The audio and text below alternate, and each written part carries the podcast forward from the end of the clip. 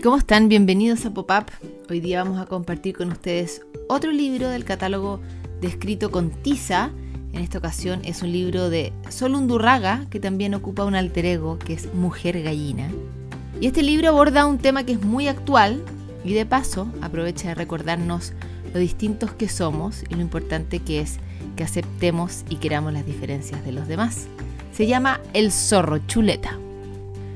¿Por qué todos esos conejos me miran así? se preguntaba Chuleta. No sé cómo hacerles entender que no soy un zorro come conejos. Chuleta era distinto a los otros zorros.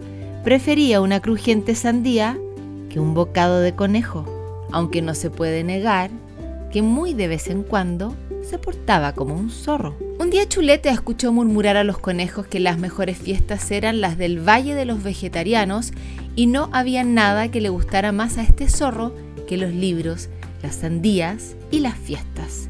Como buen fiestero emprendió camino mientras una pregunta le daba vueltas en la cabeza. ¿Creerán en el valle que soy un zorro come gallinas? Llevaba días andando cuando desde lejos vio una enorme balsa.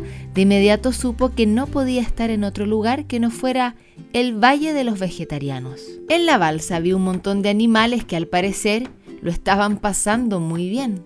Chuleta podía ver el six-pack de gallinas, a Jan el hipopótamo, el monoteo, a Julia la delfina, a los ratones Johnson, Renatan y Rockefeller, a Kramer el mapache, a Welt el elefante, a Marroquí la panda y Sonja la leona organizando la fiesta. A Chuleta se le hacía agua a la boca, pero de ganas de música, fiesta y amigos.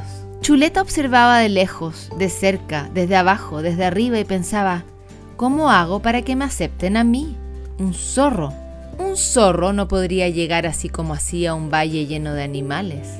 No quiero matar del susto a los conejos, ni a las gallinas, ni mucho menos a los ratones, entonces comenzó a trabajar en un plan. El primero no lo convenció, ni el segundo, ni el tercero. Chuleta necesitaba más tiempo para un nuevo intento.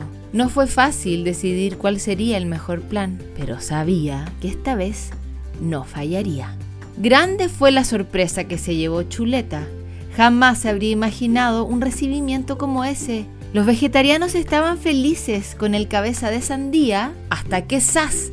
El mono Teo hizo una de las suyas y todos supieron quién era el visitante. Su instinto de zorro había fallado. En el Valle de los Vegetarianos, todos eran bienvenidos.